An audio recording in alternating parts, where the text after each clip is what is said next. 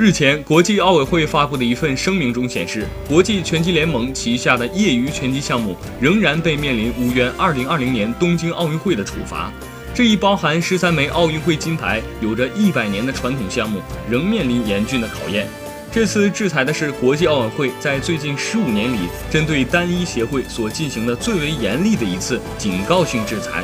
二零一六年里约奥运会拳击赛场不断爆出裁判问题，鉴于各界的压力，国际拳联不得不针对裁判做出了惩罚，以至于参加里约奥运会的三十六名拳击裁判和执法官将全部被禁赛，并且由国际拳联对他们进行展开调查。国际舆论界对业余拳击赛事分配金牌、操纵比赛的结果议论不断。由于遭受质疑，国际拳联频繁修改规则，其裁判体系不透明，缺乏舆论监督，导致大的体育经纪公司相继离国际拳联而去，使得业余拳击成了国际体育市场的弃儿。